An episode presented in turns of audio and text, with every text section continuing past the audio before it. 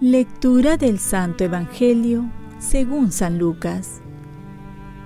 En aquel tiempo, Jesús dijo a los discípulos una parábola. ¿Acaso puede un ciego guiar a otro ciego? ¿No caerán los dos en el pozo? Un discípulo no es más que su maestro, si bien cuando termine su aprendizaje será como su maestro.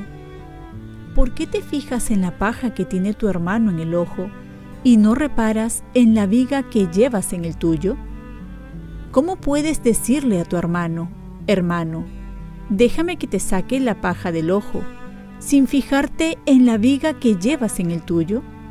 Hipócrita, sácate primero la viga de tu ojo y entonces verás claro para sacar la paja del ojo de tu hermano. Palabra del Señor. Paz y bien. El Evangelio nos ayuda a conocernos. La primera lectura comienza diciendo San Pablo una frase que seguro ha de ser la nuestra. Ay de mí si no anuncio el Evangelio.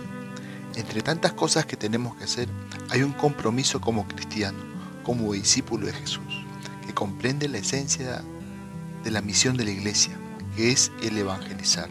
Es decir, que no se puede entender un discípulo de Jesús que no predique, que no evangelice, que no dé a conocer a Cristo.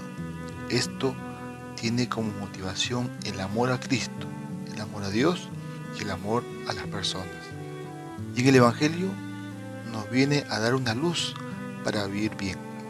Porque como dice Jesús, ¿acaso un ciego puede guiar a otro ciego? Es muy tentador que la vida la querramos dirigirla a nosotros mismos, ser autorreferencia y caemos en el subjetivismo. Necesitamos ser más objetivos, por ello la luz nos trae la palabra de Dios. Y esta nos ayuda a conocernos y fijar nuestra mirada más en nosotros que en los demás.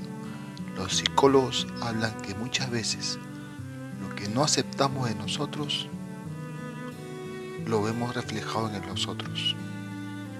O mejor dicho, lo que no aceptamos de los otros es lo que no aceptamos en nosotros. Algo muy saludable para nuestra vida es conocernos. Esto es un trabajo de toda la vida y que a la vez es muy necesario para poder trabajar nuestros defectos y también fortalecer nuestros dones y talentos. Sacar la viga de nuestro ojo comienza conociéndose y para ello tenemos la oración, la reflexión, que nos ayuda a trabajar este punto, para luego, con la ayuda de la gracia de Dios, podamos superar con mucha paciencia ciertas actitudes que podemos modificar con voluntad y con la ayuda de Dios. Oremos. Oh Dios, por ti nos ha venido la redención y se nos ofrece la adopción filial. Mira con bondad a los hijos de tu amor, para que cuantos creemos en Cristo alcancemos la libertad verdadera y la herencia eterna. Ofrezcamos nuestro día. Dios Padre nuestro, yo te ofrezco toda mi jornada en unión con el corazón de tu Hijo Jesucristo, que sigue ofreciéndose a ti en la Eucaristía para la salvación del mundo. Que el Espíritu Santo sea mi guía y mi fuerza en este día, para ser testigo de tu amor. Con María, la Madre del Señor y de la Iglesia, te pido por las intenciones del Papa.